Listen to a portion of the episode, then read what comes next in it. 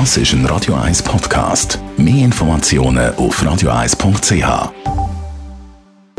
Radio 1 Hautnöch. In Zusammenarbeit mit der Dermatologie Klinik Zürich.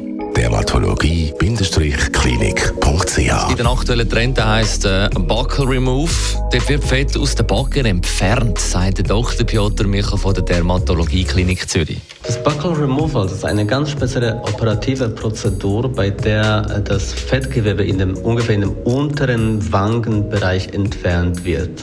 Es ist eine operative Fettentfernung, das heißt, das Fettpolster wird komplett entfernt, das kann man dann nicht wieder nach, nachbauen. Das Ziel ist eine schmalere und kontrolliertere Backenpartie, aber äh, nicht alle stehen dem Trend positiv gegenüber. Viele sind auch skeptisch. Ja, ziemlich skeptisch, weil es ist für den Moment gut und vielleicht für ein paar Jahre nur das Fettgewebe, was wir da in den Wangen haben, das ist nicht ähm, ästhetisch unnötig, wirkt auch präventiv in dem Alterungsprozess. Deswegen auch mit der Zeit werden die Leute, die einfach das Fett im Wangenbereich ähm, entfernen, also eingefallen aussehen und dadurch auch älter. Eigentlich ja absurd. Mal lang spritzen sich alle die Backen auf, bis sie aussehen wie so eine Wildkatze und jetzt fängt man an, Material aus dem Gesicht rauszuschneiden. Ist das jetzt eine Trendwende?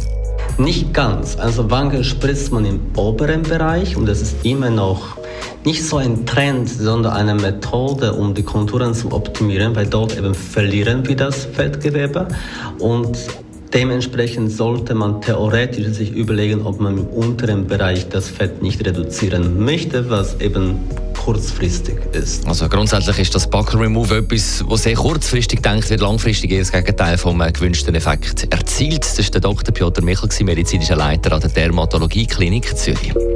Hautnöch gibt es auch als Podcast auf radio1.ch und weitere Informationen auf dermatologie-klinik.ch.